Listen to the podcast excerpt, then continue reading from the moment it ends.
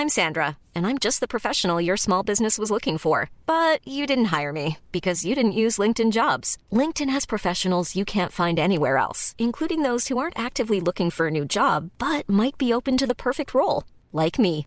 In a given month, over 70% of LinkedIn users don't visit other leading job sites. So if you're not looking on LinkedIn, you'll miss out on great candidates like Sandra. Start hiring professionals like a professional. Post your free job on linkedin.com/people today. Eu sou Mário Persona e essas são as respostas que eu dei aos que me perguntaram sobre a Bíblia. Eu recebi o seu e-mail uh, me convidando a me tornar membro da sua igreja. Eu sei que foi com a melhor das intenções que você me convidou a filiar-me à sua denominação. Porém, será que você conseguiria indicar na palavra de Deus que eu devo pertencer a alguma denominação? Ou que eu deva me congregar debaixo de uma bandeira denominacional? Será que existe qualquer indicação de que eu deva me unir a uma igreja, entre aspas, que não inclua no seu rol de membros, por assim dizer, todos os que foram salvos por Cristo, mas apenas alguns? Não. Você não pode encontrar, não encontrará na palavra de Deus fundamento para esse convite que você me fez com, com tanta boa vontade, né? com tão, tão boa intenção, porque não existem denominações na palavra de Deus. Como eu posso pertencer a uma igreja que foi fundada por um homem no começo do século XX, como é o seu caso, se a igreja a qual eu pertenço foi fundada por Deus no primeiro século? Deveria eu pertencer à igreja que Deus fundou há dois mil anos e também a uma igreja fundada por homens há cem anos? Certamente não. Não.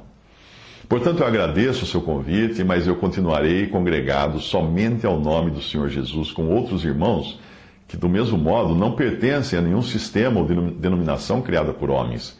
Porque isto sim eu encontro nas Escrituras. Eu continuarei pertencendo à Igreja de Deus que ele resgatou com seu próprio sangue, e não a alguma organização criada pela vontade humana. Eu continuarei crendo que todos aqueles que verdadeiramente se converteram pela fé em Jesus e, na eficácia da sua obra na cruz, não importa onde eles estejam congregados, fazem parte do mesmo corpo do qual eu faço parte, o corpo de Cristo. Eu continuarei convicto de que a salvação está em Cristo e não numa denominação ou organização que os homens chamam de igreja ou congregação.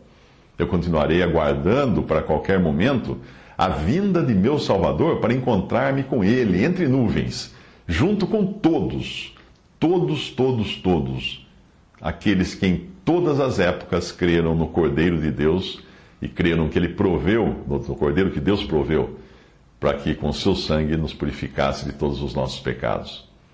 E eu também não irei querer, querer, não iria querer levar sobre mim um estandarte, um nome ou denominação que não pudesse ser compartilhado por todos os salvos, que seria o caso se eu me fizesse membro da sua denominação. Você poderá sempre me chamar de cristão, de crente, de santo, de irmão, ou qualquer nome que possa ser aplicado a todos os salvos por Cristo. Mas você não me verá levando um rótulo como congregacional, batista, presbiteriano, católico, assembleiano, pentecostal ou qualquer outro rótulo, ou nome ou denominação que divida os salvos por compartimentos. No céu não vai existir nada disso. E ficaria estranho eu orar, seja feita a vossa vontade, assim na terra como no céu, se eu me identificasse aqui na terra por um nome que Deus jamais usaria no céu para identificar os que são seus. Como poderia eu, que pertenço ao corpo de Cristo, que inclui todos os salvos, me fazer membro de outro corpo ou igreja, a qual pertencem apenas alguns salvos? E como poderia eu fazer-me membro de alguma coisa, eu mesmo me fazer membro de alguma coisa por ação minha? Quando foi Cristo quem me fez membro do seu corpo, que é a igreja. A Bíblia fala, e todos os dias acrescentava o Senhor à igreja aqueles que haviam de se salvar. Agora, porém, há muitos membros, mas um só corpo, diz a outra passagem. Quando Cristo vier buscar a sua igreja, é a igreja que pertence a Ele que Ele virá buscar. É a igreja da qual fazem parte eu, você e todos os salvos. Eu sei que você irá junto também. Quando Cristo vier nos buscar, você irá subir. Mas a sua denominação, os templos que ela possui, todas as obras que ela tem, tudo isso vai ficar aqui.